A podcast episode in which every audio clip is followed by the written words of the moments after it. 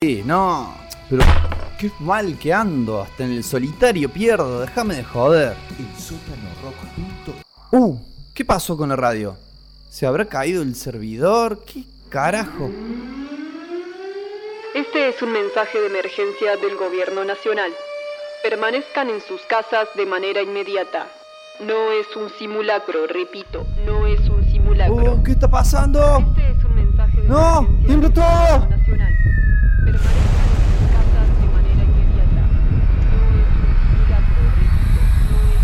¿Qué es, qué es esa niebla verde que está.? Ay, no puedo. Permanezcan en sus casas de manera inmediata. ¡Loco! ¡Loco! ¡Loco! ¡Loco! ¿Me escuchas? Ah, ah, eh, ¿qué, ¿Qué pasa? ¿Qué, ¿Quién? Fer, ¿Fer sos vos? ¿Qué hace vestido así? No hay tiempo para explicarte, nos tenemos que ir de acá. No podés salir así tampoco. Busca algo para taparte la cara. Eh, bueno, eh, a ver, eh, acá hay un barbijo, pero. Ay, está usado, pero bueno. ¿Y qué más? Tengo el casco de la bici. ¿Sirve? Sí, y agarra esos guantes, el papel higiénico. eh, si tenés alcohol gel en el baño, buenísimo. Mira, te traje unas antiparras, ponete este mameluco y tenés que encintarte todo, ¿eh?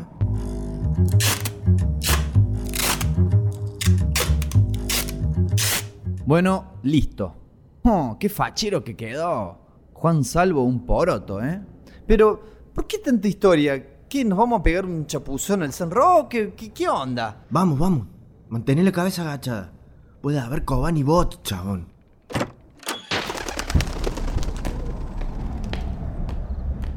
¿Me quiere decir qué carajo está pasando? El que se fue al carajo es el mundo, loquito. ¡Zombies! ¡Zombies! ¡Me estás jodiendo! Ma que zombie.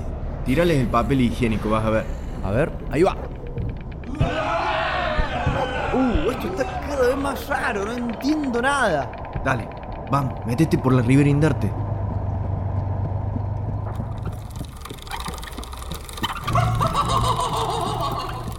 Nah, nah, esto ya es mucho. ¡It es real! Nah, tranca. Es piñón fijo nomás. Se empezó a inyectar alcohol en gel. Terminó así el chabón. Uh, no, hubiera preferido ir. Dale, apura. Estamos cerca. Para, para, para, para, para. No sigo un paso más hasta que no me digas qué está pasando. ¿Quiénes eran esos zombies? ¿Qué es esa neblina flúor, eh? Kobani Bots, ¿qué son los Kobani Bots? Piñón fijo dragón, ya es el acabose. Para, para, para, para. Vos no me estarás haciendo la de los sueños de la intro del año pasado, ¿no? Uf, ¿cómo te explico? A ver. Casi estalla la Tercera Guerra Mundial, pero al final no. Y tenemos una epidemia de dengue. Salí de acá. Y otra de coronavirus. Después te explico lo que es. Y no tuvieron la mejor idea que fumigar todas las ciudades con algo que creían que era la cura, pero solo te mata en 3 segundos. Básicamente, si no te mata la niebla, te jode un mosquito o te fulmina el estornudo. ¡Ah, la mierda! Y a todo esto, los medios, ¿qué dicen? Para eso te vine a buscar. No se escucha otra cosa que catástrofe, chabón. Tenés que reactivar el sótano. Vos tenés todas las claves. De una culiao. Pero, ¿qué es este bicho que dice pip cada vez que puteo? Ah, eso. Es un Pokémon que agarré cuando venía. Cesura Sur o algo así. No le voy. Pero la. ¡Ah! ¡A la Pokébola! Bueno, llegamos. Ayúdame a abrir las puertas.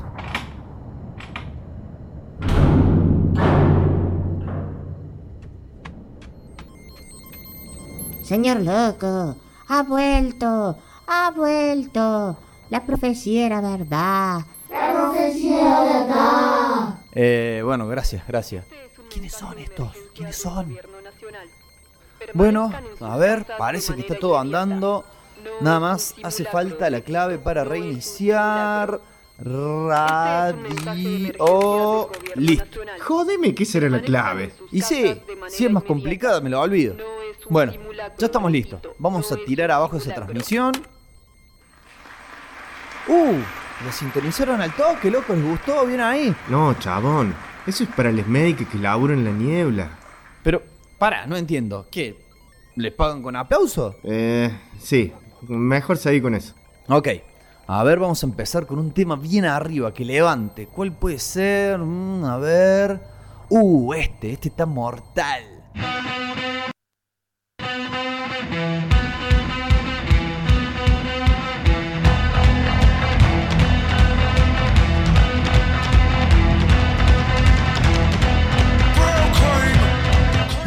Buenas tardes amigos, muy buenas tardes amigas, muy buenas tardes amigues. Bienvenidas, bienvenidos, bienvenidas. Estamos comenzando cuando son las 19 horas y 6 minutos. Otra nueva incursión hacia el multiverso de la radio. Más concretamente, más específicamente, estamos en eh, la sección que corresponde en el planeta podríamos casi decir, correspondiente a la radiofonía online. Estamos en vivo a través de elsotanorock.com. Acaba de finalizar hace escasísimos instantes nada más. ¡Qué año de mierda! Y acá estamos sin desmentir esa afirmación, claro, que casi que podríamos decir se comparte universalmente.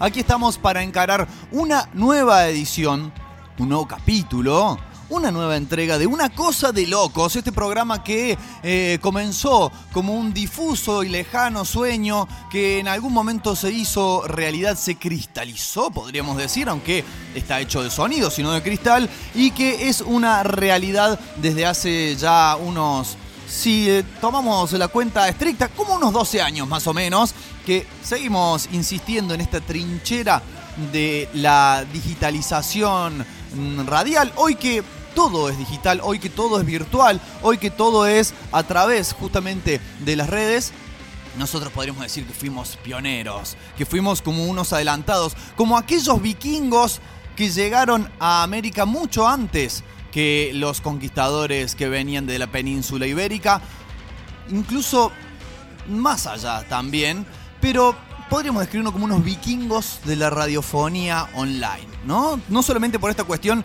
de eh, llegar antes, sino por la cuestión de eh, eh, lanzarnos hacia los mares de lo desconocido y llevar, arribar de todas formas, aún así, a un lugar, a pisar tierra más o menos firme, a veces nos hemos metido en algún que otro terreno fangoso, pero podemos decir que todavía estamos vivos, todavía estamos funcionando, todavía estamos irradiando y tenemos no solamente eso, sino que además, amigos y amigas, nos damos el lujo de planificar cosas. ¿eh? En este contexto, en esta situación en la cual planificar podría ser, podría significar la más grande de las osadías, bueno, nosotros Estamos completamente locos, ya lo dice el título de nuestro programa, y es por ello entonces que también nos largamos a planificar cosas que indudablemente, indudablemente vamos no sé si a cumplir, pero que lo vamos a intentar, no. Vamos a cumplir después si es o no del agrado de ustedes, querida audiencia, querido público que se encuentra del otro lado. Ese será ya otro cantar. Así que bueno, nosotros seguiremos empujando para Frenchy ¿eh? desde esta trinchera de la comunicación alternativa. ¿eh? Algo que también hay que rescatar de todo esto. Seguramente si estaban escuchando qué año de mierda se habrán dado cuenta de que la comunicación que intentamos hacer desde aquí, desde el sótano rock, pasa desde otro lado. Eh, no, no nos callamos la boca, no nos compran con sobres. Aunque bueno, si nos quieren ofertar, capaz que después terminamos diciendo lo que nosotros queremos, pero los sobres son bienvenidos.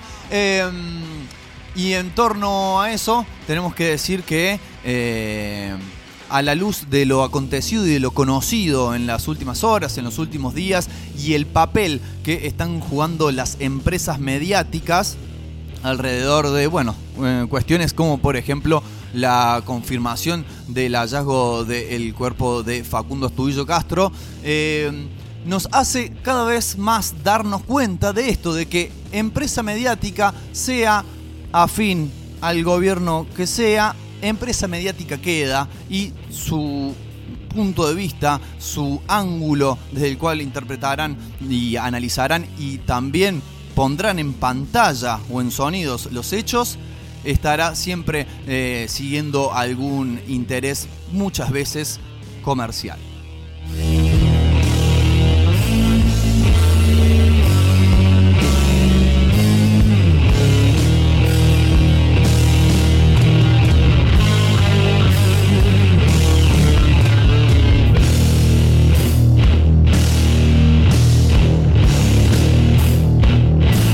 Nuevamente en esta ocasión y por eh, tercera semana consecutiva tendremos una entrevista en vivo, algo que también eh, mm, dentro de todo este contexto es una aventura a la cual nos hemos entregado, obviamente siguiendo los eh, protocolos correspondientes, teniendo los cuidados del caso, pero en la jornada de hoy vamos a tener, ya están aquí acomodándose, en unos instantes nada más estarán conversando con nosotros la gente que está impulsando partes de la gente que está impulsando Susto, un festival de cine comunitario de terror y de fantasía en el cual están abiertas las inscripciones, así que señora, señor, niño, niña, adolescente, adolescenta, que eh, le gusta esto de andar con las cámaras, de filmar, le gusta el cine en definitiva y además tiene la intención de desarrollar su propia producción, pare bien, pero pare bien la oreja obviamente también a todas aquellas personas que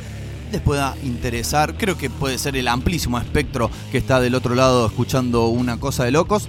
Todas las personas que puedan estar interesadas en visionar justamente los resultados, las producciones que allí se estarán eh, proyectando, celebrando también. Así que tenemos un muy bello programa por delante. Recuerden, estamos al aire en el sótanorock.com. Lo estaremos hasta las 21 horas, momento en el cual nos disponemos tranquilamente a aguardar, no conexión, sino que nos ponemos a esperar, escuchamos esperando a Godoy, así que este continuado de los jueves que a mí tanto me gusta, ¿eh? cada vez que empezamos en la radio dijimos, qué lindo esto de cruzarse en un pasillo, de, de intercambiar programas, que de un programa siga otro y después otro. Bueno, los sueños a veces, a veces nomás, se vuelven realidad.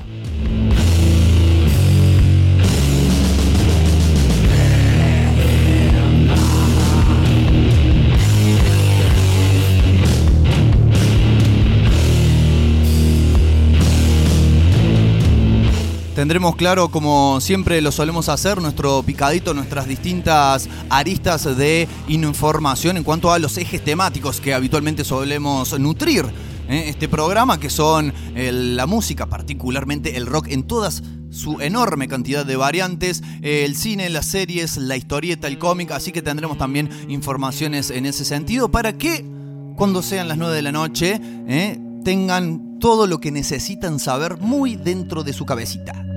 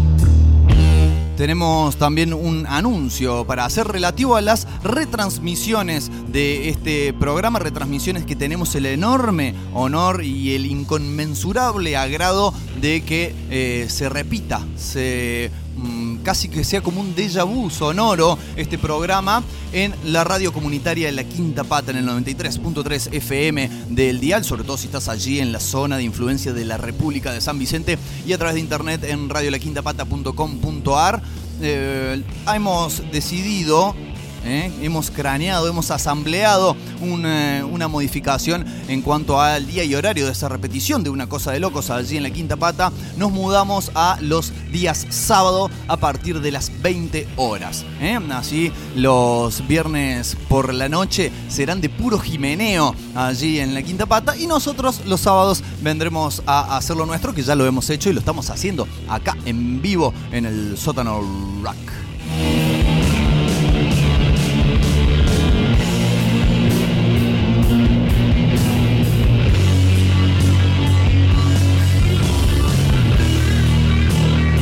Bien, como tenemos muchas cosas por delante, vamos a dejar de voltear, vamos a ir a abrazarnos, porque ya no podemos abrazarnos entre nosotros, pero sí podemos abrazar la música. Vamos a abrazarnos con la música, tenemos un tema estreno para la jornada de hoy. Tenemos a los viejos queridos, con todo respeto, viejos queridos de Deep Purple, que después de, no sé, más de 50 años de trayectoria, siguen, siguen sacando discos. Vamos a escuchar desde su último disco que se llama Whoosh, ¿no? Como cuando pasa algo así muy rápidamente, como un portón que se abre rápido, Whoosh. Vamos a escuchar eh, el primero de los cortes que se llama Nothing at All, o sea, nada en absoluto, pero sí lo vamos a escuchar porque suena la canción, no es que vamos a tener 4 minutos 51 de silencio, no, préstenle mucha atención y después vamos a ir con un temazo de los germanos, de los alemanes de Die Dottenhausen haciendo Altes Fever. Y bueno, y cuando regresemos de esa incursión musical, ya estaremos conversando, ya estaremos charlando con la gente del Festival Susto.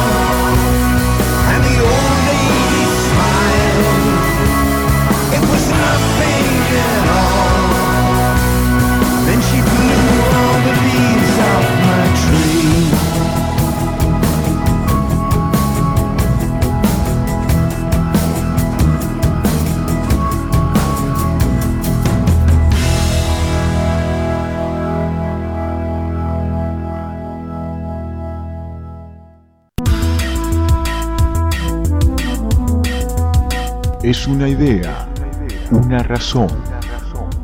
Son voces, son respuestas.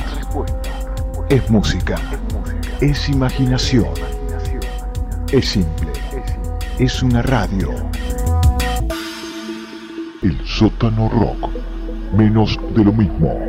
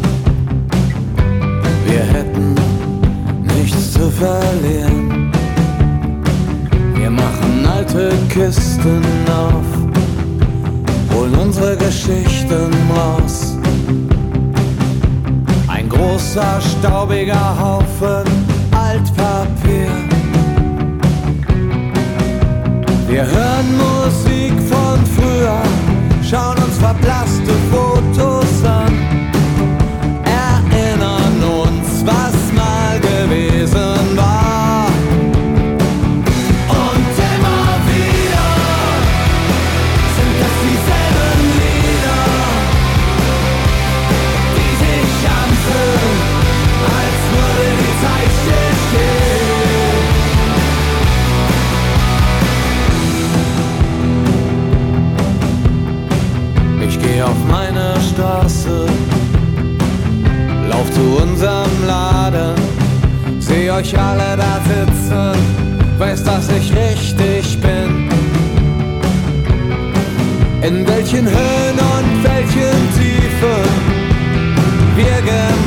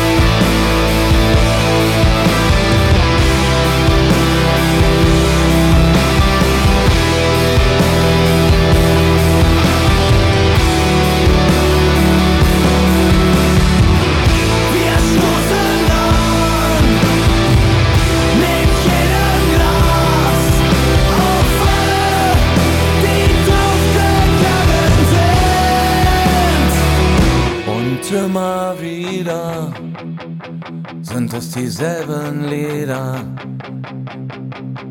die sich anfühlen, als würde die Zeit stillstehen. Denn es geht nie vorüber.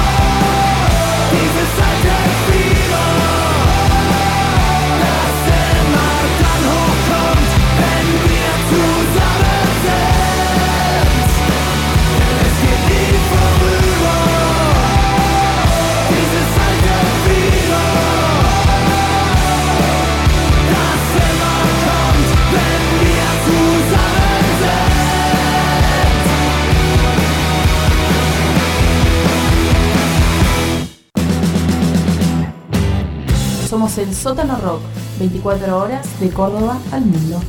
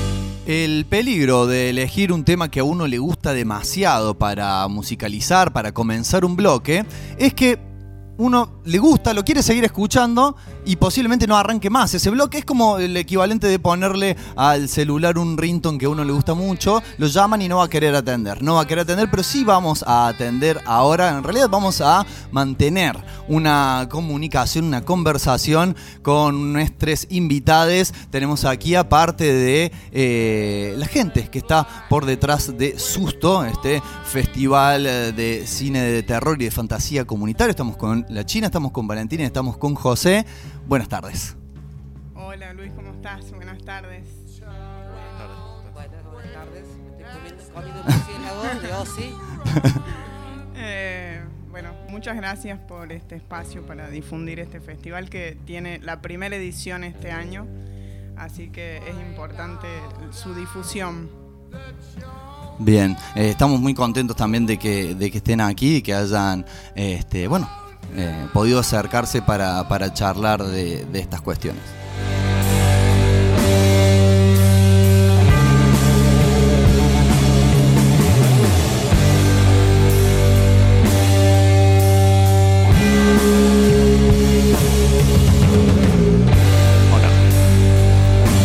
Hola, hola. Big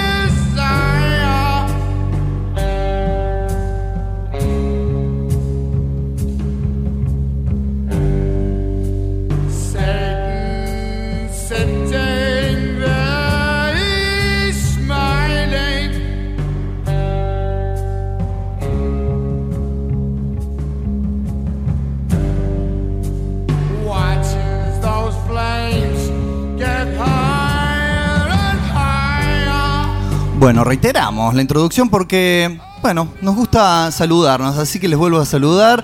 José Valentina La China, también tenemos gente que está a través de la comunicación remota, biocelular, porque esta es una de las aristas de las tantas interesantes que tiene este festival, que es eh, organizado de manera conjunta entre dos localidades. Mm, Me gustaría que nos empiecen a comentar de esa particularidad.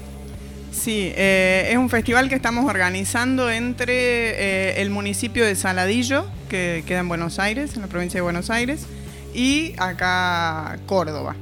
Eh, el Rami, que es quien está ahí al otro lado de la línea, se comunicó conmigo y, y bueno, él trabaja con cine comunitario, hacen cortos de terror allá en Saladillo.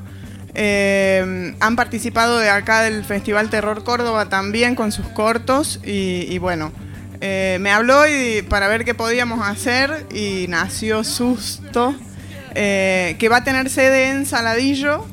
cuando, se, cuando se pueda hacer presencial, pero en esta ocasión va a ser en versión virtual. Bien, o sea que va a tener sede en todos lados. En todos decir. lados, Bien. así es. Saludamos entonces también a, a Rami que está del otro lado en el teléfono. ¿Me escuchás, Rami? Todo bien, aquí, bueno, este, arrancando esta, esta charla, eh, donde, a ver que me comentan esto, esto que surgió, ¿no? Cómo empezó a motorizarse el festival, me surge la inquietud si fue algo que comenzó a gestarse pre-pandemia, vieron que ya estamos hablando en términos de pre y post-pandemia, si, tu- si comenzó a gestarse de esa manera y tuvo que adaptarse después a esta- este formato digital, o si fue algo que empezaron a pensar justamente en pos de la imposibilidad de poder congregarse en una sala a ver los cortos y las producciones. Eh, no, fue en post pandemia, digamos, en el nuevo orden, apenas empezó la pandemia, porque de cualquier manera ya desde hace rato que venimos eh, arrancando con el proyecto y dándole forma. Eh, bueno, como te comentaba, el Rami hace cine comunitario allá, en, Saladillo hay de alguna manera una cultura del cine comunitario. Está el, otro festival que se llama Cine con Vecines, otro festival que se llama Celo Corto, eh, y que han trabajado mucho con el cine comunitario. Me gustaría ver si el Rami escucha, que nos cuente un poco más sobre Saladillo. Hola, ¿qué tal? Bueno, lo escucho ahí. Eh, bueno, como dice Valen, un poco la propuesta desde acá, de Saladillo, unos cuantos kilómetros que tenemos y, la pandemia dio la oportunidad de hacer algo en forma virtual, pero obviamente con el objetivo que más adelante eh, pueda tener su sede y que sea un festival en ese sentido presencial, ¿no? Mientras tanto, esta posibilidad, optimizarla y a partir también de esta experiencia de cine comunitario que se ha dado eh, a nivel de los talleres que se han dictado acá en Saladillo, en diferentes barrios. Comenzamos hace tres años atrás eh, a través de un programa provincial que se llama Jóvenes y Memoria, participando en una investigación con los chicos y eso comenzó a tomar forma de cortometraje eh, para trabajar lo que era todo víctima de, de de, digamos, víctima de- del genocidio en Saladillo y a partir de ahí dio puntapié un montón de otras historias y otros videos y otras posibilidades de festivales. Hasta que encontramos una linda beta que era del terror y presentándonos en, Terror Córdoba y empezando a hacer diferentes cortos de terror en una comunidad muy pequeña de 135 mil, perdón, de 35 mil habitantes, en donde los lugares son, eh, las locaciones son el barrio, el territorio, los lugares, eh, diríamos, después la producción es, es todo sumamente casero y donde también el guion y toda la idea surge de los pibes, ¿no? De los chicos que, que van pensando ese tipo de cine y las historias. A partir de eso nace una cantidad de cortos que tenemos ganas de mostrarlos, ¿no? De ver que los chicos puedan ser protagonistas de, de todo esto y el impulso para que nazca eh, Susto, que va tomando forma y vamos teniendo eh, diferentes cortos que van presentando de otros lados y, y así podemos tener esta, esta posibilidad que la, que la pandemia nos le encontramos lo positivo, diría. Eh, sí, así fue que nació y bueno, cuando el Rami, bueno, yo ya lo, ya lo conocía, eh, habíamos eh, hablado en varias oportunidades, además hemos pasado en el Terror Córdoba los cortos que hicieron los chicos allá. Y, bueno, acá con la China formamos parte de la Asociación de Cineastas eh, y eh, la China está representada por Acor en la mesa de cine comunitario de Córdoba, entonces era como una oportunidad perfecta y bueno, me gustaría que ella nos cuente un poco eh, sobre cuál es la movida acá en Córdoba eh, y qué pasa con el cine comunitario y cuál por ahí eh, cuáles son las similitudes y diferencias. Bien, buenas, buenas tardes. Buenas. Bueno, y acá estamos, bueno, el mesa, del cine comunitario, sí, nosotros estamos dentro del grupo de mesa de cine comunitario y yo dentro de un grupo que es Cine a la Calle. Nosotros Ujú. dentro del Cine a la Calle lo que hacemos es ir a espacios públicos, a lugares donde vamos y llevamos lo que la gente filma de forma independiente y cine comunitario. El cine comunitario, bueno, es justamente esta situación de que uno cree que solamente puede hacer cine el que está en grandes productoras, claro, ¿me entendés? Y, y a veces tenemos muchas más historias para contar. Lo que acaba de decir Ramiro sobre el territorio y la identidad, eso, eso es lo que te marca, porque hay muchas historias que no están contadas. Entonces, bueno, nosotros somos acá de Alberdi, entonces tenemos un montón de historias. Alberdi tiene un montón de historias, tiene un cementerio que debe tener un montón de historias para contar. Y también hay muchas historias que están contadas desde otro lado, ¿no? Exactamente, o sea, hay muchas grandes productoras que vienen, te toman una historia y se las llevan y las cuentan con ese propio lenguaje, que no es nuestro lenguaje, ¿no? A Claro. veces es como que está muy allá. Y bueno, y el cine comunitario hace eso, que llega un poco más a las... A las Ya llegó el terror. Llegó el digamos, terror, ¿no? vamos. Hay unos sonidos guturales que vienen de la comunicación telefónica. De saladillo encima, tan Claro. buena porque son... bueno, entonces tenemos esos espacios que, bueno, y es eh, en mi caso, me invitaron acá Ramiro y Vali, comparto con, con José la parte de jurado, que va a ser un susto para mí cuando tenga que elegir. Ahí va a ser el verdadero Ahí será susto. el verdadero susto porque realmente siempre vemos que con las cosas que pasan en el cine comunitario hay, hay material que es una hermosura. Y bueno, y queremos, a mí me toca la parte de, de las niñas y bueno, vamos a ver qué pasa ahí. Sabemos que los niños tienen muchas cosas para contar, experiencias que para contar y que también para que el adulto sepa ver lo que ve el niño, Mm. esa mirada, ¿no? Sí. Diferente, que a veces eh, la tenemos que compartir y tenemos que ampliar también nuestras miradas. Sí, que vivimos inmersos en, eh, como sociedad, ¿no? Se me ocurre un adultocentrismo muy, muy zarpado en el cual muchas veces la mirada que tiene un niño o una niña sobre cualquier cuestión es desechada simplemente por el criterio de que no tiene un número X de años, ¿no? Para, para que autorice esa, esa visión. Me parece muy interesante desde ese lado eh, la propuesta de eh, hacer específica, ¿no? La, la convocatoria a, diferentes franjas. Y también, ¿no? Me estaban hablando de esto de lo comunicar, de lo comunitario, tanto lo que decía Rami como lo que decías vos, y me ocurre que también el hecho de no contar con esos grandes presupuestos, con esos inagotables o no recursos, pero esos fuertes recursos, hace que muchas veces las historias sean contadas con mucho más ingenio, ¿no? Y que, y Seguro. que el fuerte de la narración sea justamente eso, la historia. No sé si, si lo comparten.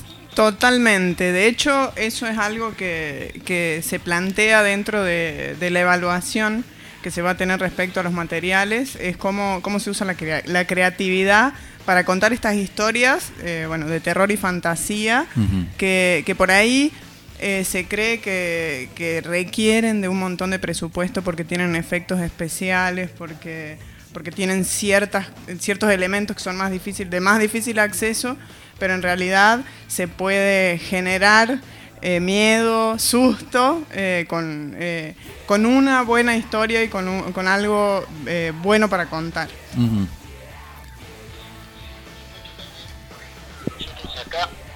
Tratamos de utilizar mucho la idea de que los que producimos, lo que producimos lo hagamos en, colectivamente, ¿no? Entonces hay unos chicos que los que a veces sucede que no se animan a salir adelante de cámara, entonces están atrás, ¿no? En el maquillaje, en el armado, en el sonido, también en la cámara, también en la edición, y tiene que ver con que se hagan formas colectivas. Ah, lo que sucedió con el terror, por ejemplo, es que todo el taller de cine de acá comenzó con otras historias y cuando empezamos a hacer terror, eh, a, los pibes les encanta, le encanta porque además empiezan a armar historias sobre identidades que vienen apareciendo eh, y ahí le acoplan el terror como una manera también de que, el- de, de- de trabajar el lenguaje, ¿no? Cómo mostrar algo que me da miedo, cómo mostrar algo que, que a mí no me gusta, eh, inventando, imaginando, guionando, eso está muy bueno. Y como yo les digo, acá por ejemplo, la idea es esa, es colectiva eh, y está buenísimo porque además de divertirnos mucho, porque está bueno divertirse, hacerse las cosas, hacer las cosas divirtiéndose está bueno, lo lúdico está bueno en los pibes, no perder eso, ¿no? Eh, que, que a veces uno, como dicen ustedes ahí, eh, la, la interven- yo soy trabajador social, no vengo del palo de- del cine, pero algo que me encanta, y le encontré la beta también con los pibes, ellos me fueron enseñando a encontrar la beta, ¿no? De lo que me gustaba. Y, y entonces ahí se da esto, ¿no? La- el encuentro con los chicos a partir de que los chicos van guiando la intervención, van guiando el qué hacer y no nosotros imponiendo, ¿no? Que eso me parece como central. Que el adultocentrismo eh, salga de los espacios de los pibes y los, sean los pibes los que vayan proponiéndonos a nosotros el qué hacer, ¿no? Como trabajadores sociales, o incluso también, ¿por qué no?, como cineastas del cine comunitario, ¿no? Que eso es central. El cine comunitario como un algo educativo, eh, que es de la educación popular, por ejemplo, ¿no? Eh, pero bueno, esa es una experiencia y la verdad estamos muy contentos de, de que nos den todos una mano. Acá Saladillo es una comunidad brava, ¿eh? muy brava, porque no ha pasado un momento en el que la gente piensa que estamos haciendo cosas aberrantes. Y en realidad lo estamos divirtiendo con los chicos, en el cementerio, de noche, eh, siempre con autorización de los referentes, de los papás y todo eso, para que hay que, hay que también eh, ser consciente de que, de que esas cosas hay que hacerlas. Pero, pero la comunidad de Saladillo es bastante brava, casi inaceptable, ¿no? Sobre algunas cosas que los pibes quieren hacer. Entonces, es esto también, que el cine comunitario, el cine de los pibes, sea mostrado a partir del lenguaje de lo, de lo que los pibes quieren, y no tanto de lo que el adulto quiere. Bien, y no perder eso, como decía él, de lo lúdico, que es forma parte del proceso, ¿no? Que no importe solo el resultado final, sino que el proceso sea también parte de lo importante.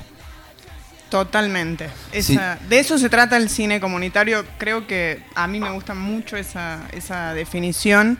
Ah, ahí, ahí se escucha mejor. Eh, me gusta mucho esa definición. Es como, como darle prioridad al proceso. Eh, como dice el Rami, bueno, tenemos también categoría más de 18 para adultos, pero la intención de, de haber, de haber eh, pensado en estas otras dos categorías de niñas y adolescentes eh, es para que ellos construyan las historias. Eh, y bueno, estamos cortos de tiempo en este 2020, pero la intención es que esto crezca claramente eh, y poder también brindar espacios de aprendizaje para, para, que, para que aprendan el lenguaje del cine y puedan aplicarlo, digamos. Genial. Me gusta porque tenía pensado una de las primeras preguntas que fuera, ¿no? Que me definieran o que, preguntarles para que también le contaran a la gente que está del otro lado qué es el cine comunitario y eso ha ido surgiendo, ¿no? Las diferentes eh, características y la motivación de hacer cine comunitario ha ido surgiendo de, de cada una de las respuestas, lo cual, ¿no? Me parece que está también muy fuertemente asumido ¿no? Se, se nota desde ese lado. Eh, ¿Les parece? Vamos a un tema musical y retomamos eh, la charla para que vayamos un poco más a los aspectos más concretos del festival, los plazos, las categorías y demás. Perfecto. Bueno, vamos a escuchar entonces a una banda que ha sido catalogada varias veces como los Ramones Argentinos, lo cual es un alto honor, ¿por qué no? Expulsados con un eh, tema, una canción que habla de monstruos, de torres y esas cosas que hay en las historias de terror, se llama Dale las llaves. Ya volvemos.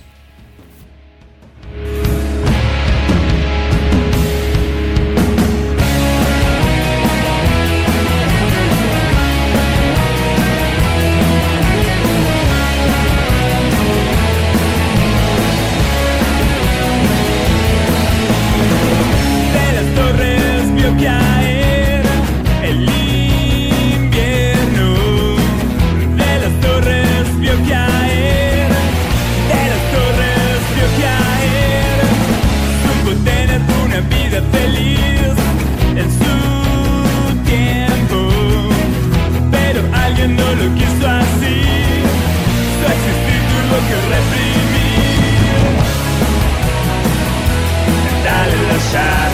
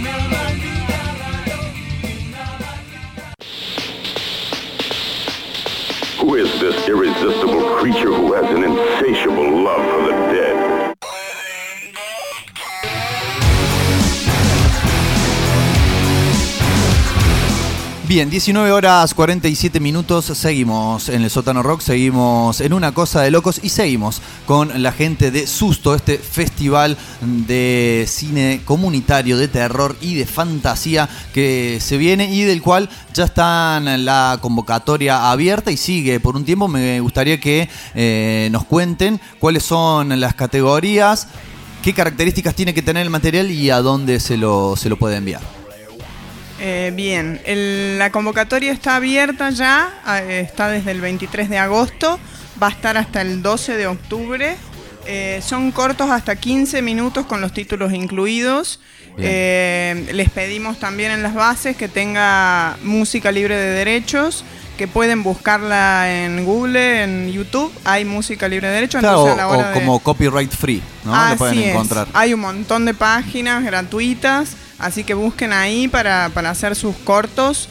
eh, busquen música ahí, así podemos después difundirlos y subirlos a las redes, que es un poco la idea. Eh, tenemos tres categorías, eh, menos 13 años, bueno, para, para niñas, eh, menos 18 para adolescentes y más 18 para adultos. Todos tienen los mismos requisitos. Se puede usar cualquier elemento que filme, ya sea celular, tablets, cámaras, eh, lo, que, lo que cumpla esa función. Eh, y bueno, es, la temática es libre, la participación es gratuita. Pueden encontrar eh, la ficha de inscripción en nuestras redes sociales, en Facebook, Susto Festival Comunitario, en Instagram, susto.festival. Ahí está el link para, para inscribir el material. Bien, eh, en cuanto a lo que es formato, mm, hablando de la pantalla, ¿no? Porque pensando en, me decías, o en realidad le contabas a la gente que no hay restricción en, cuanto al dispositivo que filme y de un tiempo a esta parte, y sobre todo se me ocurre por la influencia de, de las redes sociales, también se ha puesto un poco de moda esto de grabar en vertical, ¿no? Que por ahí también puede llegar a dar una, una cuota más de realismo, onda Blair Witch Project, ¿no? Eh, ¿Se puede presentar de esa forma o hay algún tipo de, de reglas en ese sentido? Eh, no hay reglas en ese sentido. Pueden presentar videos en vertical. Entendemos que, que ahora eh, con, bueno, con las historias y demás eh, estamos acostumbrándonos a ver los videos en vertical. Además, eh, va a ser un festival que va a estar dentro de las plataformas digitales, así que es muy probable que, se, eh, que accedan eh, por el celular. Claro. Así que no hay restricción al respecto. Pueden hacer uso de la tecnología como más les, Les plazca. les plazca, siempre y cuando, por supuesto, eh, intenten buscar esa creatividad narrativa que, que espera nuestro jurado. Sí, creo que es lo, lo que más queremos, lo que más hacemos hincapié eh, en la creatividad sobre las historias, que no sea por el lado de, de a ver qué, qué efectos especiales podemos ponerle, sino la, la creatividad que le puedes poner a la historia desde tu lado. Eh, nosotros acá desde Terror Córdoba también eh, buscamos eso cuando, cuando hacemos el festival, que de paso tiro el chivo, eh, va a ser en octubre. Ah, bien, era una, otra de las preguntas que tenía reservadas, sí. Eh, bueno, el Festival Terror Córdoba va a ser en octubre, el 15, 16, 17. También va a ser un formato online eh, con una retrospectiva de todos nuestros anteriores años, con material de, de otros años. eh, y cosas nuevas que vamos a ir metiéndole videojuegos, tragos, presentadora. Vamos a tener un formato nuevo para, para este Ah. año, que es bastante atípico a lo que venía pasando. Claro, es atípico todo, entonces el formato también, El también lo será. Tiene que ser atípico también. sí. Bien. Eh, ¿Nos recuerdan hasta qué día, hasta qué fecha están abiertas las, los- la recepción del material?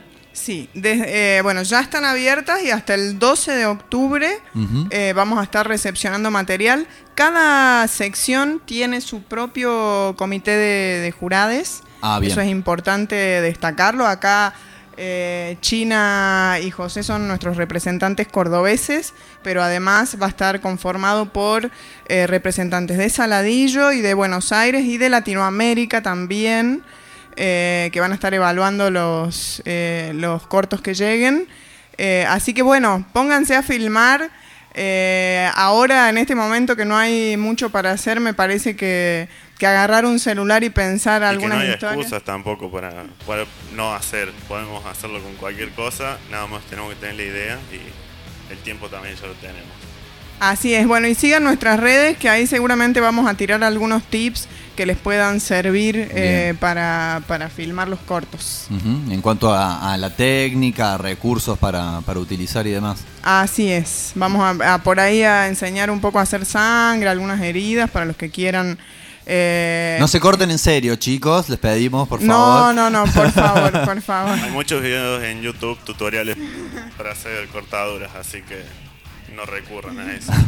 Claro, No, no, no, no queremos incidentes domésticos, por favor. Muy bien. Y esto va después a ser eh, visionado, a ser proyectado, transmitido en realidad en esta ocasión. ¿Qué días y a través de qué, de qué plataforma? Eh, va a ser proyectado los días 20 y 21 de noviembre Ujú. eh, a través de nuestro canal de YouTube, del canal de YouTube de Susto. Eh, vamos a ver si incorporamos alguna otra plataforma. Estamos como en esa en ese Discusión. momento de experimentar con, con las nuevas plataformas. Eh, pero en un principio seguro va a ser YouTube. Eh, va a haber un premio del público también para los cortos que participen. Van a poder ser votados a través de likes. Eh, y vamos a tener las listas de reproducciones en nuestro canal de YouTube. Bien. Y se van a mm, transmitir eh, del material que se reciba una selección, solo los ganadores o la, la, digamos todo el muestreo que tengan de, de material recibido. Va a estar, eh, se va a mostrar todo lo que llegue, siempre y cuando no, bueno, no, no. eh, Se pueda. Claro, siempre y cuando se pueda. Eh, va a estar dividido por secciones, seguramente eh, los que estén participando de la competencia, que van a ser evaluados por el jurado, van a tener su lista de reproducción y eh, los que queden fuera de competencia van a estar igual para, para ser votados por el público, porque pueden ganar Claro. el premio del público. Perfecto. Este, mm, sí, me querías. eh, le preguntamos a Rami si, si quiere agregar algo más de- desde Saladillo. No, bueno, ahí, ¿me escucho? Sí, perfecto. ¿Me escuchas? Eh, bueno, nada, sencillamente invitarlos a participar, como dice Valen. La propuesta tiene que ver en ese sentido. A ver, por ejemplo, acá estuvimos eh, en conversaciones con, con gente de educación, de, digamos, de secundaria y primaria, eh, invitándolos. Y la verdad que, que está bueno eso porque esta posibilidad le permite también a la escuela, esta modalidad remota que hay, por lo menos en provincia de Buenos Aires sucede esto, ¿no? que todo tiene que ser online, eh, la posibilidad de ser un buen puntapié para que los chicos hagan eh, la práctica de, de- de la materia, ¿no? Por ejemplo, práctica de lenguaje, arte, eh, computación, todo ese tipo de cosas. Un festival como este le da la posibilidad para que todas estas materias sean transversales, es decir, lo que hablamos, por ejemplo, acá en educación, es que a los chicos hay que darle mentoría para que eh, para que funcione también esto de lo educativo, ¿no? Hay que, no hay que perder de vista eso, que los chicos necesitan eh, de motivación, que no todo es una tabla rasa, ¿no? Que, que a los chicos se les manda el material tienen que estar ahí al pie de cañón haciendo todo, sino que está bueno motorizar a través de buenas excusas, como por ejemplo este. Y ese es un, diríamos, un motivo que, estamos trabajando acá. Eh, para que educación también, ¿no? El sistema educativo pueda aprovechar de algo que es más comunitario, pero que no deja de ser transversal a un montón de materias que generalmente se dan en la escuela, ¿no? Así que estamos en esa conversación que está buena porque hay varias escuelas que ya quieren presentar eh, material eh, y gente ya vive que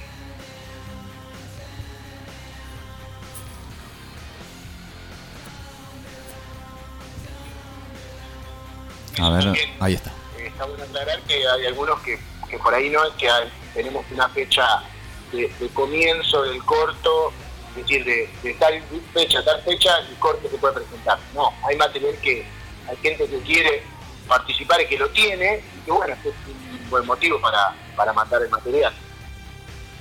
Sí, Eh, eso que dice Ramiro comparte un montón de cómo el, el lenguaje cinematográfico es muy amplio.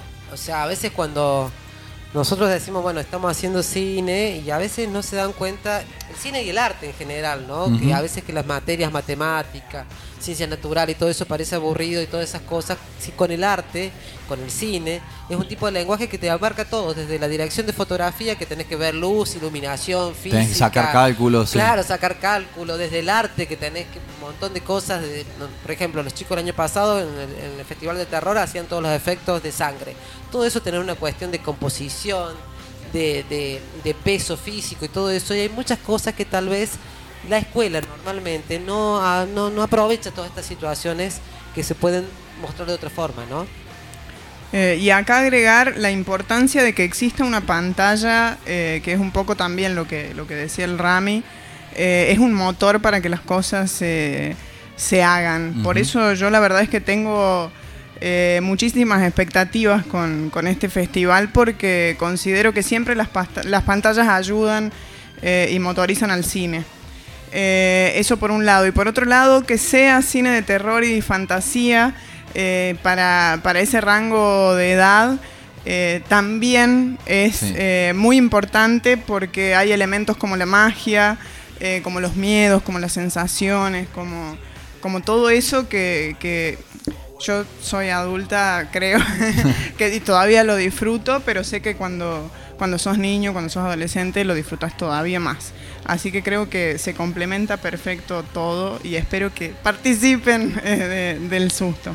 Sí, está, está bueno porque este, es todo un desafío, ¿no? Esta situación actual está siendo un desafío para casi todas las personas, pero en, en el ámbito educativo, tanto para estudiantes como para docentes, ¿no? De cómo encararlo y estar motivada y etcétera. Y bueno, creo que, que esta es una, una gran idea, una gran idea para, para poderlo hacer. El festival es a nivel nacional, o sea, no es solo Córdoba Saladillo, sino que pueden participar de otras provincias también para que lo tengan en consideración y si alguien está escuchando eh, y se anima, eh, nos manden sus... Sí, o si conoce a alguien que puede llegar a, a interesarse, a animarse, que estén con ganas, ¿eh? le comparta esta, esta información porque de eso también se trata lo, lo comunitario. Bueno, les agradezco mucho. No sé si les queda algo que, que quieran nombrar, que quieran contar, este, que haya quedado en el, en el tintero. No, no, solo que síganos en las redes y ahí se van a estar enterando de lo que, de lo que va pasando con el susto.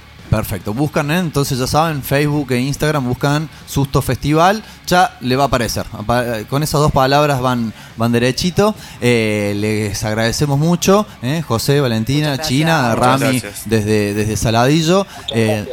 Gracias por, por venir y gracias por llevar adelante estas cosas, ¿no? Que, que sabemos que se hacen eh, la mayoría de las veces a pulmón, pero con un gran amor por, por el arte y, y, bueno, y por la gente que también tenga ganas de participar. Así que bueno, gracias por todo.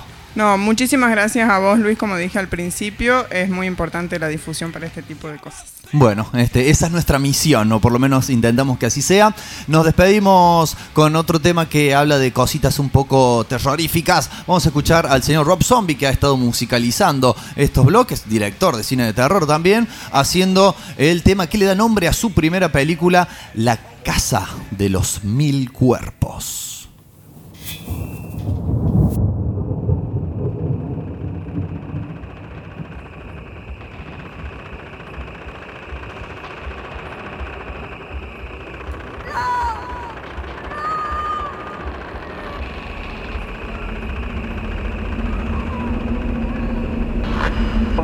Identified more victims and plan on more than just the four murder charges filed today. confirm earlier reports of cannibalism. The building was a scene of ghoulish slaughter. A large kettle on the stove which held boiled body parts. Identified more victims and Killed even more. plan on more than just the four murder charges filed today. Had sex with some of his victims before he killed them, and that he was also a necrophiliac.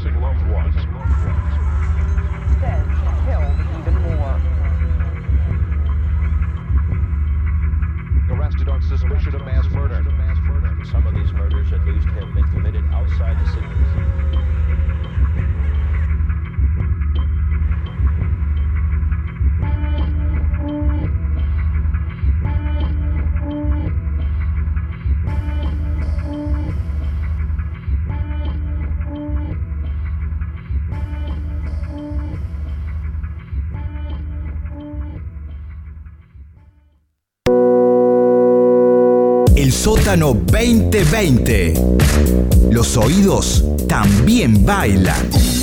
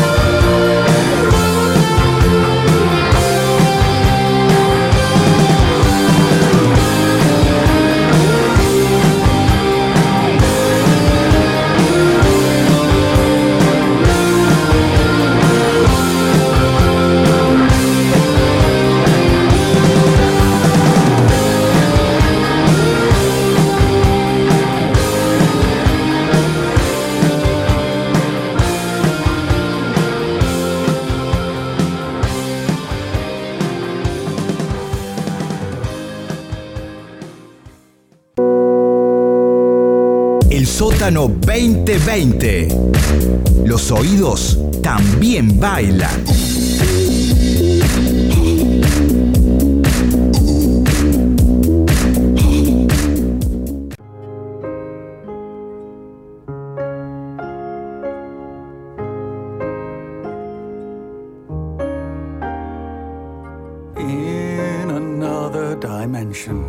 20 horas 12 minutos, el tiempo vuela cuando uno se divierte sobre todo y ya estamos, eh, bueno, en lo que sería, no sé si tercer, cuarto bloque de una cosa de loco, pero estamos en la cascada informativa que solemos ofrecerle a nuestra audiencia. Lo que escuchamos es nada más y nada menos que al señor David Byrne, eh, el, podríamos decir, legendario líder de los Talking Heads y más puntualmente lo que estamos escuchando es eh, cómo abre su espectáculo teatral barra musical o musical barra teatral llamado American Utopia, o sea, Utopía Americana, que va a tener dentro de muy poquito tiempo nada más su adaptación eh, cinematográfica televisiva. En realidad, de todas formas, tampoco es una adaptación, sino que es más bien como la filmación cinematográfica de este espectáculo. No es que se mm, pasa de un ambiente escénico a un ambiente de película con sets y con todo esto, sino que es la filmación llevada a cabo nada más y nada menos, o dirigida, no creo que haya estado él con la cámara al hombro, pero dirigida nada más y nada menos que por Spike Lee y que va a estar siendo emitida eh, en HBO y su plataforma digital correspondiente HBO Max el próximo 17 de octubre. Eh, y tenemos, bueno, la información de qué es, de en qué consiste esta American Utopia. Les avisamos también que ya existe en la internet un eh, tráiler de un minuto como para que puedan ver y decir, ah, mira, de esto se trata. Por eso dice que eh, no es una versión película, sino que es la filmación, pero no filmación con una cámara del público, con la gente que dice, ¡Uh! No, una filmación pulenta, con traveling, con rieles, con zoom, con qué sé yo, con todas esas cuestiones que hacen en el cine y que seguramente, bueno, qué lástima que se fueron nuestros invitados porque nos podrían haber eh, echado luz sobre esto y que además va a estar teniendo su premier, o sea, antes de este estreno en HBO, va a estar teniendo su premier en el Festival Internacional de Films de Toronto, claro, en eh, Canadá. Este espectáculo está eh, compuesto, integrado tanto con canciones de la época de Talking Heads, que decíamos recién, como también de la prolífica carrera solista de Don Byrne y eh, estuvo presentándose al público este espectáculo en el Teatro Hudson de Nueva York eh, desde octubre del 2019 hasta febrero del 2020, es decir, cortó Justiniano Justiniano antes que le agarre la pandemia o quizás fue la misma pandemia la causa de que no se siguieran emitiendo los shows. Y tenemos las palabras, tenemos las palabras del el mismísimo David que dice, lo veo como el viaje de un personaje que es que soy yo, pero no soy yo, porque no es necesariamente algo biográfico. Nos dice David y nos deja un poco confundidos con esto. ¿Cómo? ¿Es vos o no es vos? O hay una cuestión ahí ya de psicoanálisis del yo, del super yo, ¿eh? del ego y de todas esas cuestiones. Pero sigue y explica. Eh, empieza dentro de sí mismo, ¿no? El espectáculo comienza con el personaje dentro de sí mismo. Además, es él, pero no es él, y además está dentro de sí mismo. No estaba tan confundido desde que me intentaron explicar la Santísima Trinidad y que son tres personas, pero es una. Más o menos lo mismo. Eh, y empieza a preguntarse cómo estar, cómo estar en el mundo. ¿Cuál es la cosa correcta para hacer? ¿Cómo relacionarte con otras personas? Eso es toda una especie de misterio para este personaje. Y después dice, esta persona se encuentra a sí misma en esta pequeña comunidad, que en este caso es la banda, ¿no? Porque no está solo el David, sino que tiene una banda de personas maquilladas que la acompaña. Y eso le permite el salir de su interior un poco, ¿eh? La- al exteriorizarse. Y después ya para cuando llega el final, eh, esta persona y la banda están involucradas en un mundo mucho más grande y también participando más allá de lo que es su propia burbuja, ¿no? Palabra también de moda por estas épocas de deporte en pandemia, la famosa burbuja. En algunos lados funciona, en otros lados no funciona, pero eh, es como que todas son palabras de relevancia eh, actual. Y bueno, podemos entonces comprender cómo es una, una especie de... ¿Recuerdan esta característica que tienen las historias a las cuales se llama el viaje del héroe, ¿no? Un personaje que empieza siendo de una manera y empiezan a pasarle cosas al transcurso de esta historia que terminan haciendo que mm, al final del recorrido sea la misma persona pero no sea la misma, ¿eh? ya que estamos con estas cosas que confunden. Bueno, podemos ver cómo que es el viaje de una persona de ser tremendamente introvertida a ser extrovertida. Algo más, más o menos así. Eh, para llevar este show a la pantalla chica, porque recordemos va a ser una televisación, no es algo cinematográfico. Eh, Byrne se unió con. eh, primero, ¿no? Obviamente, Spike Lee, quien dirigió y o dirige, porque todavía no se estrenó, esta producción. Y también se involucraron, se asociaron con la compañía Participant Media, la cual, además, justa y coincidentemente, se especializa en financiar entretenimiento que inspira cambio social. Participant Media, no sé si me estás escuchando, ¿eh? más allá de las señales digitales. No sé si alguien de Participant Media está escuchando una cosa de locos. Nosotros consideramos que en el sótano rock hacemos entretenimiento que inspira cambio social. Así que si nos quieren venir a financiar, no tenemos ningún, ningún problema.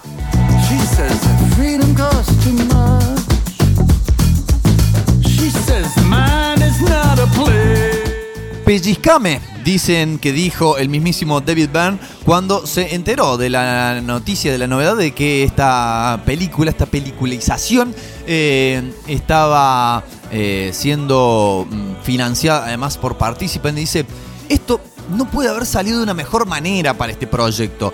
Spike Lee dirigiendo y Participant produciendo, dos equipos socialmente involucrados, bueno, tres, dice, si nos contás a nosotros en la banda, eh, juntándose, colaborando en lo que se siente eh, algo que es eh, inspirador, mm, que, que te mueve algo dentro tuyo importante y que no es como nada que se haya podido ver con anterioridad, ¿no? Así que el loco se hace, ¿no? Como el que está resensibilizado y que le encanta las causas sociales, pero te la vendió, te la recontravendió, la verdad, señor Byrne, me saco el sombrero que no tengo para que no me aplaste la cresta y le digo, chapó, muy bien esta cuestión de este, poder vender sin venderse, me parece este, crucial y clave.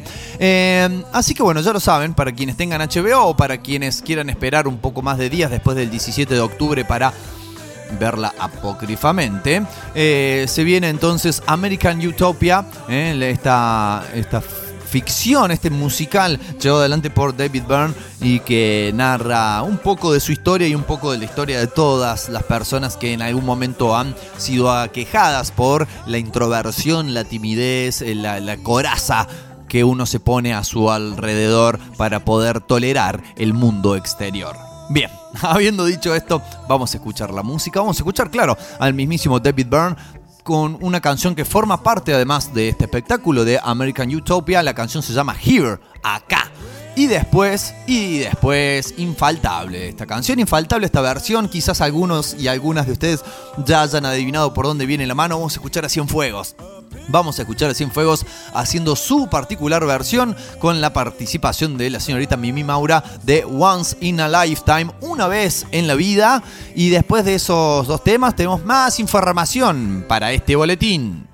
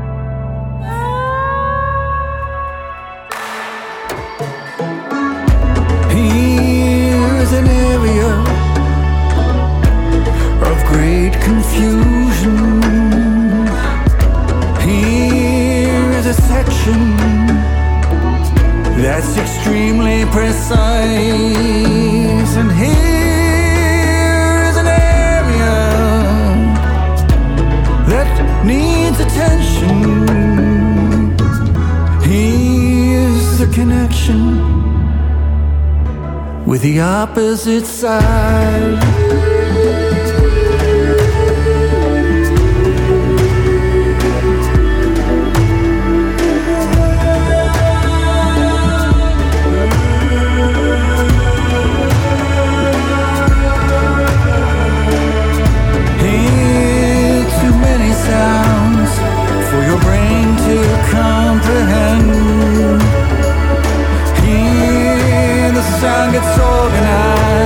into things that make some sense.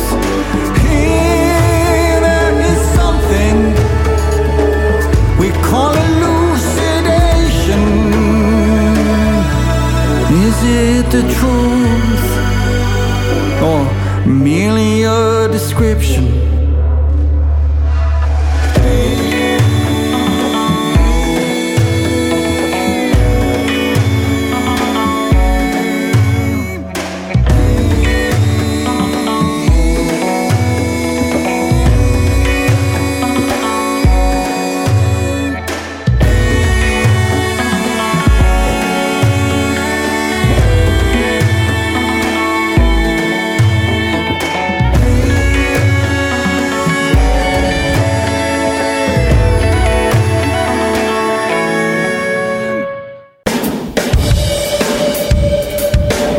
La música que no escuchás en ninguna otra radio. El sótano rock.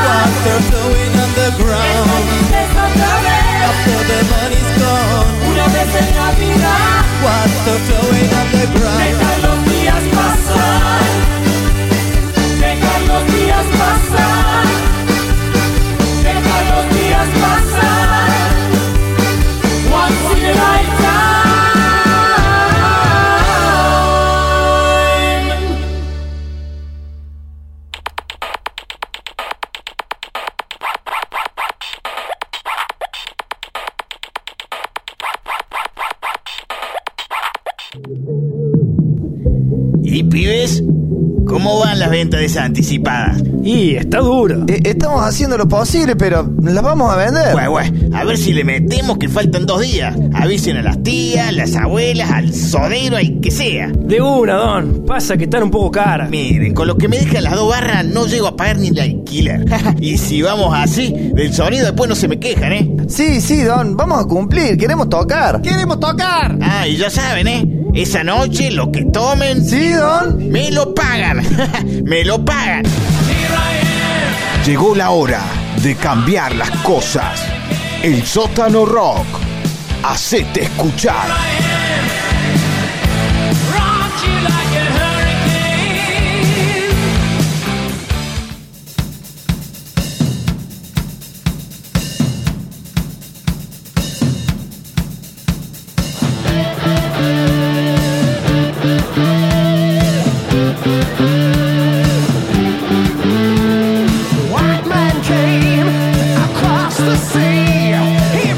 Suena, Iron Maiden, claro, in- inconfundible el registro del señor Bruce Dickinson, el pulso del bajo del señor Steve Harris, y bueno, no, me podría poner a nombrar toda la banda, pero ¿por qué no? No vamos a hablar de Iron Maiden en realidad, no vamos a hablar de la doncella de hierro.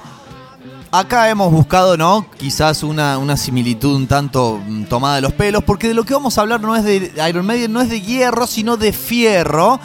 Está muy cerquita, creo que pasa, creo que vale la analogía. Eh, es una noticia que trascendió ya hace algunos días, pero que eh, no me quería quedar con las ganas de no solamente informarla, difundirla a quienes todavía no estuviesen enterados, sino también de comentarla, ¿no? Tal cual es nuestro estilo aquí en Una Cosa de Locos, de esto que acostumbramos a hacer, ¿no? De las noticias comentadas. Bien, eh, la información es la siguiente. Recuerdan ustedes, posiblemente lo hagan, la revista Fierro, revista histórica eh, de la historieta nacional, pero no solamente histórica, sino fundamental, que fue cuna de, o por lo menos hogar de las primeras ediciones de muchos de los historietistas que han brillado, porque la historieta argentina es complicada, es complicada en el sentido de poder editar, ¿no? Más ahora que no hay ferias donde vender. eh, ha sido complicada siempre con el tema de los costos y demás. Pero la historieta argentina, si bien ha tenido sus épocas de ventas astronómicas y que no es el caso ahora, tiene una calidad, hay una multiplicidad, hay una cantidad de autores maravillosos y de autoras maravillosas por ahí pululando, dando vueltas. Y la revista Fierro ha sido desde sus comienzos, allá por el año 1984, si no me equivoco, no me equivoco, 1984, eh, ha sido justamente muchas veces plataforma de despegue de muchos de los inconmensurables talentos de los cuales les estoy hablando y que muchos de ellos siguen existiendo, otros han, se han ido a trabajar afuera y que con el correr de los años y las diferentes encarnaciones y versiones de la revista Fierro eh, han ido posibilitando generación tras generación así Por ejemplo, cuando decimos que eh, la Fierro original, ¿no? La, aquella primera etapa, eh, nació en el año 1984 con la dirección de nada más y nada menos que de Juan Sasturain. Llegó a editar 100 números mensuales de los cuales escribieron y dibujaron figuras como, voy a hacer una repasada rápida, seguramente algunos de estos nombres les suena, sobre todo si tienen algún tipo de interés en el mundillo de la historieta. Carlos Nine, Alberto Breccia, Ricardo Piglia, Oscar Chichoni, Carlos Trillo, Maitena, Rep, Solano López, Pablo de Santis, Max Cachimba, José Muñoz, María Alcobre, un tal Fontana Rosa, Horacio Altuna, eh, muchísimos, muchísimos que eh, este, tuvieron sus primeros pasos y esa primera etapa y esa primera e histórica etapa quizás la, que más se recuerda y la que más, digamos, trascendencia tuvo, si bien la segunda etapa también fue muy trascendente, terminó en el año 1992.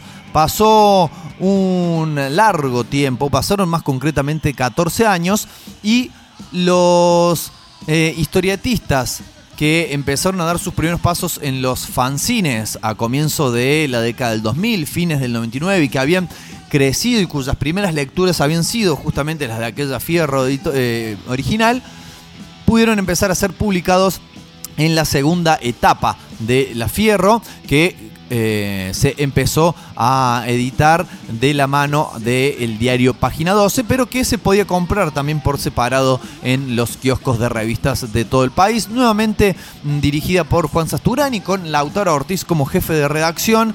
Eh, contó, bueno, con otro tanto y ahora les voy a leer otros nombres, también muy reconocidos muchos de ellos, pero más contemporáneos como Liniers, Lucas Varela, Diego Párez, Salvador Sanz, un animal, un animal, Salvador Sanz tremendo, Gustavo Sala, del cual ya hemos hablado, ¿no? Nuestro bloque más allá del Spandex, eh, Alejandra Lunik, Juan Sáenz Valente, Lucas Nina, el hijo de Carlos, claro, eh, Mina Berry, eh, Fer Calvi, Agrimbau, entre tantos otros.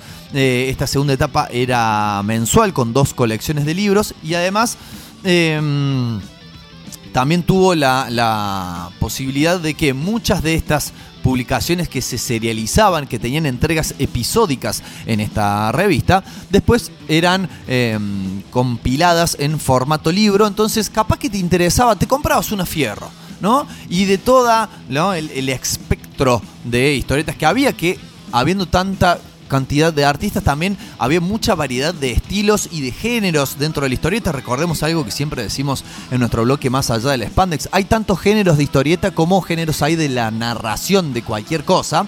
Eh, a lo mejor te gustaba uno particularmente y después podías esperar a que terminara de serializarse en la revista y se editaba como libro y ibas y te comprabas el libro y tenías esa historia sin la necesidad de tener que comprarte todo.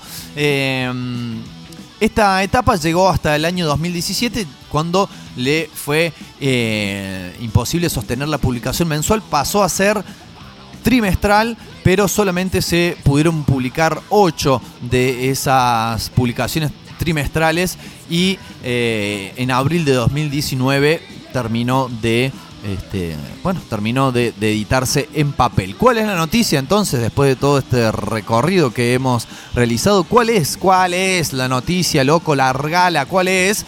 Es que vuelve la Fierro, pero no como un signo fuerte de los tiempos que corren en formato digital. Signo de los tiempos que corren no solamente porque, como hablábamos en la nota recién, hace minutos nada más, todo está teniendo, dado este contexto de pandemia, de aislamiento social y bla bla, todo está teniendo que volcarse, todo está teniendo su versión digital.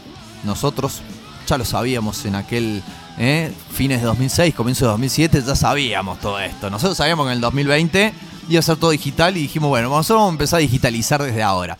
Pero no, eh, es así entonces que la Fierro va a volver en formato digital, pero no, no en una plataforma propia, no en un sitio web propio, sino que va a ser publicada a través de el eh, medio de comunicación digital El Destape. Lo cual, por un lado, celebramos que, eh, bueno, finalmente pueda haber ¿no? ese regreso de este bastión de la historieta nacional como es La Fierro, pero también, no, no sé si preocupación, pero nos mantenemos alertas por lo siguiente y que es el hecho de que esta plataforma, este medio de comunicación digital que es el Destape, no solamente tiene un marcado perfil y determinado perfil ideológico, que de hecho eso no está para nada mal, nosotros aquí en el sótano rock también lo tenemos, pero sí tiene también además una fuerte vinculación y una marcada cercanía con una pertenencia partidaria.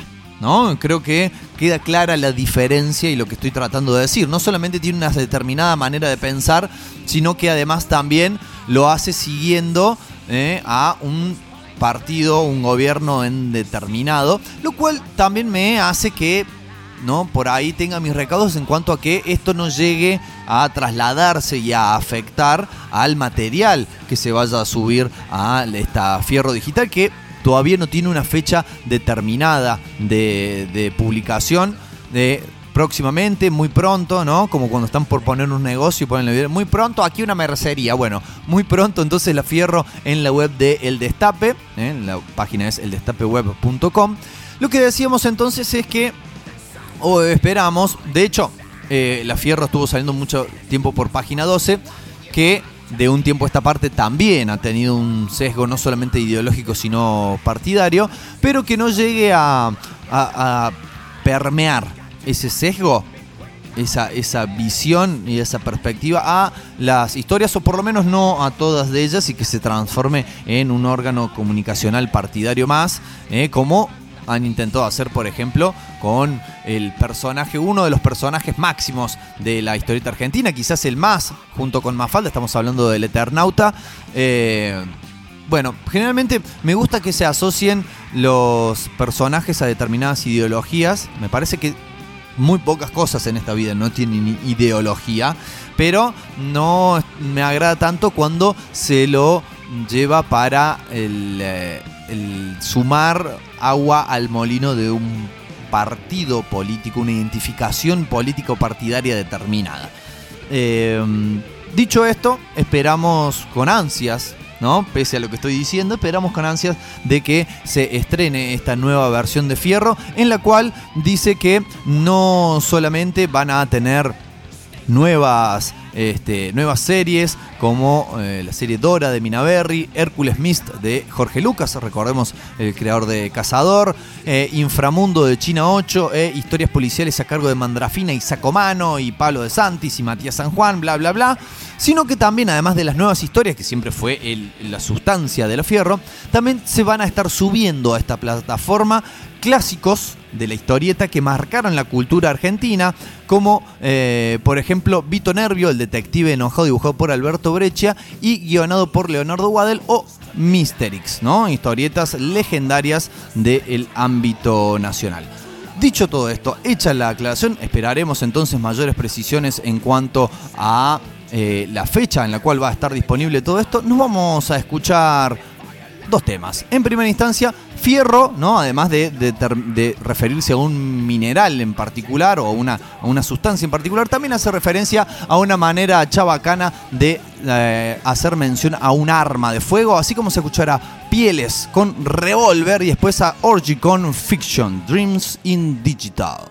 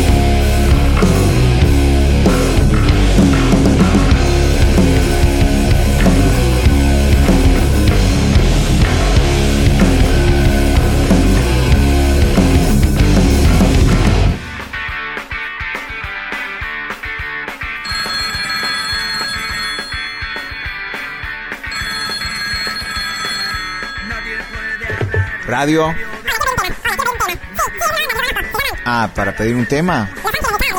Ajá. Ah, es una banda nueva. Material nuevo, sí. Dale, dale. Lo ponemos en la lista y seguro esta hora sale. Chau.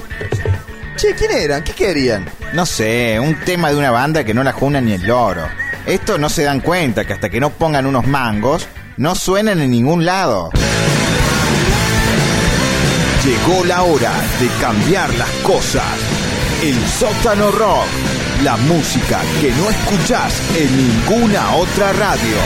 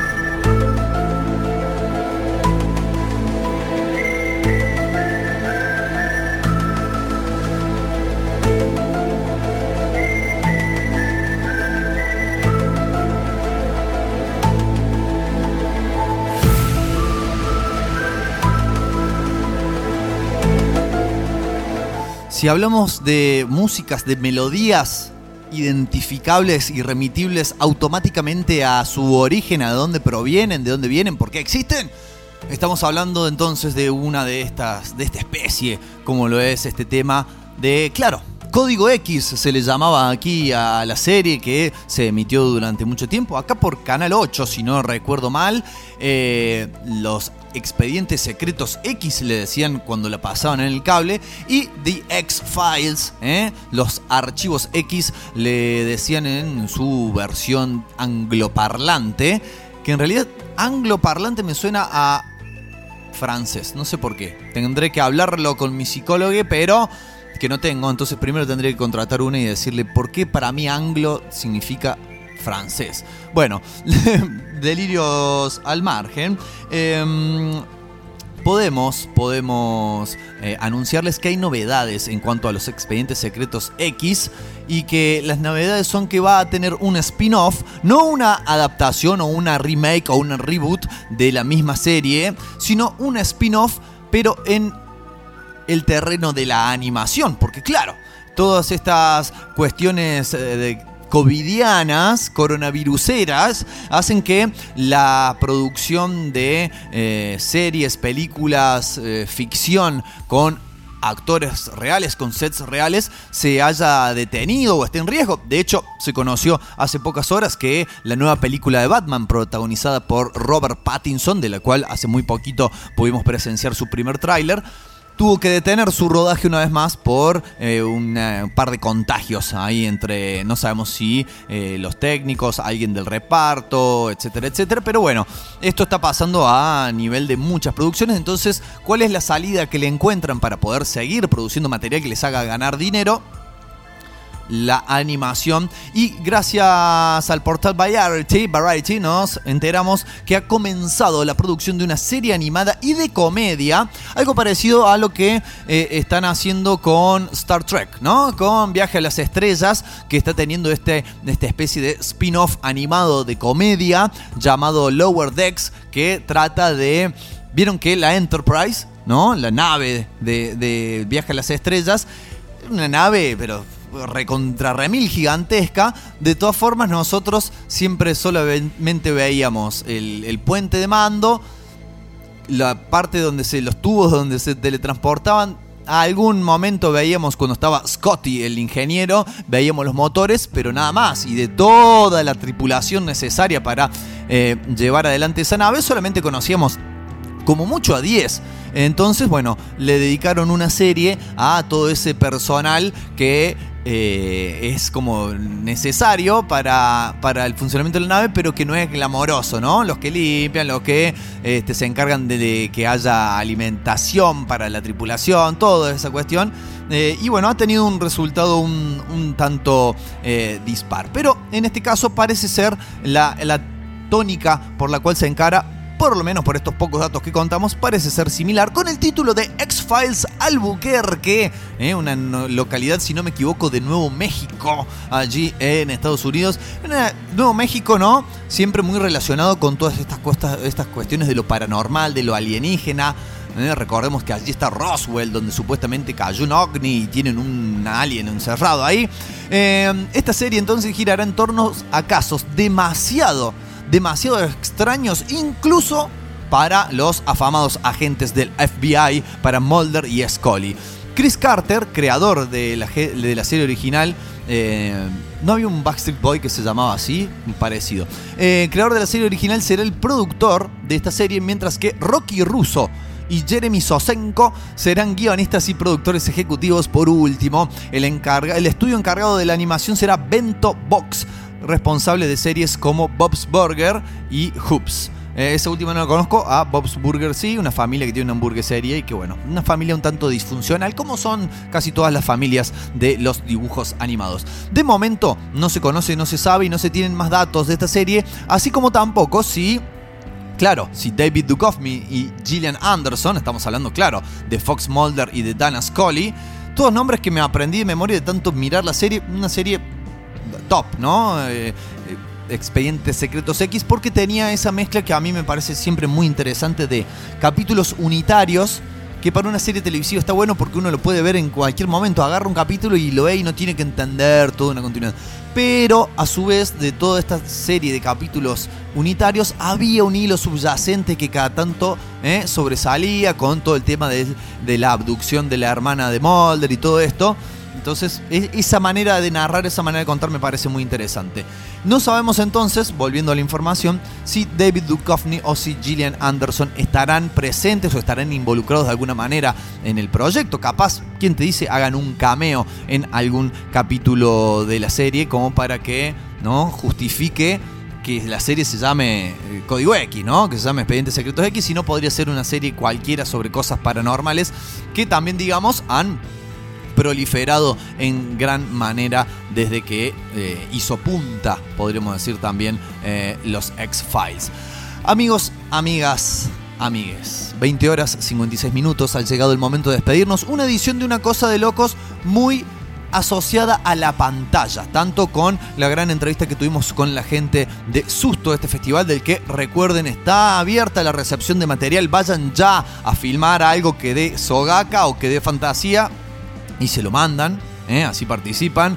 Eh, estuvimos hablando de la adaptación televisiva del recital de David Byrne. Estuvimos hablando de la nueva encarnación digital de la histórica revista Fierro. Y ahora ¿eh? de una nueva serie animada basada en los expedientes X. Eh, nos vamos despidiendo. Recuerden, recuerden, pero no hace falta que se lo recuerde. Ya lo tendrían que saber. No se vayan ni a palos ni a palos de la sintonía del sótano rock, porque ahora ya nomás se viene ese maravilloso, ese maravilloso programa que se llama Esperando a Godoy. Así que eh, quédense pillos, quédense pillos ahí. Recuerden, mañana por la mañana, como todos los viernes, como todos los lunes y como todos los miércoles, vociferando para empezar el día informado y bien arriba, pero bien arriba de la mejor manera. Nosotros nos vamos, nos vamos escuchando a O'Connor haciendo un tema que es un cover, haciendo un tema que es un cover de el eh, rock eh, nacional. Si no me equivoco, si no me equivoco, quiero pisar sobre terreno firme. Es una canción perteneciente a un tal Carlos Alberto García Moreno. La canción se llama No soy un extraño, ¿eh? no como los casos del expediente X. Y nosotros, por nuestra parte, nos reencontraremos el eh, próximo jueves 10 de septiembre acá en la plataforma del Sótano Rock. Recuerden, sábado 20 horas la repetición en la quinta pata. Ahora sí, entonces los dejo con O'Connor y esto que es No soy un extraño. Llegar, no soy un extraño. Conozco esta ciudad, no es como en los diarios desde allá.